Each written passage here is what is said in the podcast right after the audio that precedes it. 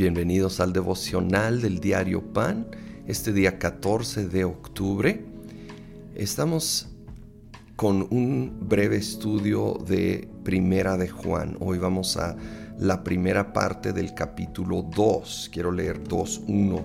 Dice, mis queridos hijos, les escribo estas cosas para que no pequen, pero si alguno peca, tenemos ante el Padre a un intercesor, a Jesucristo el justo.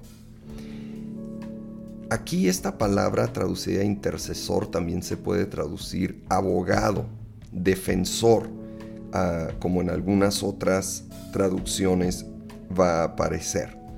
Tenemos un representante, abogado, intercesor entre nosotros y el Padre, y es Jesucristo. Y aquí escoge Juan, inspirado por el Espíritu, Jesucristo el justo. Hay muchos títulos para Jesucristo, pero aquí él enfatiza su justicia como el justo por el contexto, porque Él nos está representando cuando hemos pecado. Y lo maravilloso es que Él es perfectamente justo.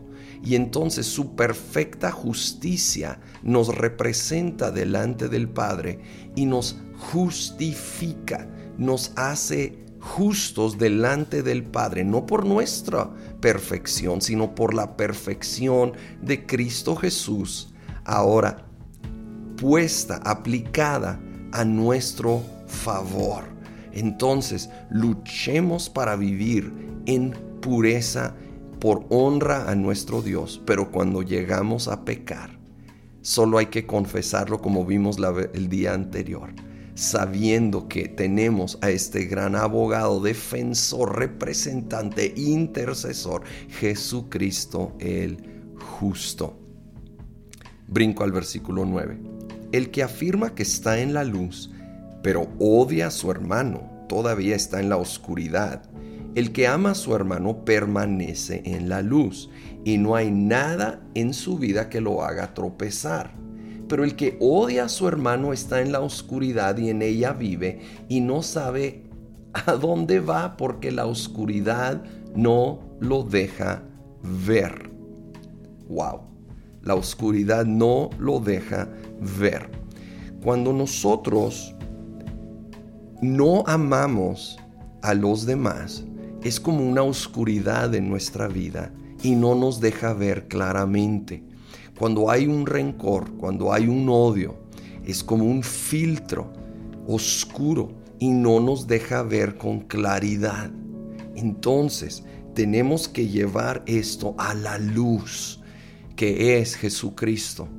Tenemos que ir ante el Señor a la luz de su amor, de su perdón, de su gracia, para de esa manera poder ver con claridad. Y cuando vemos su amor y vemos la cruz y vemos su gracia, su misericordia, su perdón, nos va a ayudar tanto a poder entonces extender gracia, misericordia, perdón a esa persona con la cual estamos batallando. No podemos conformarnos y aceptar que haya falta de amor y perdón en nuestra vida porque entonces vamos a permanecer en la oscuridad.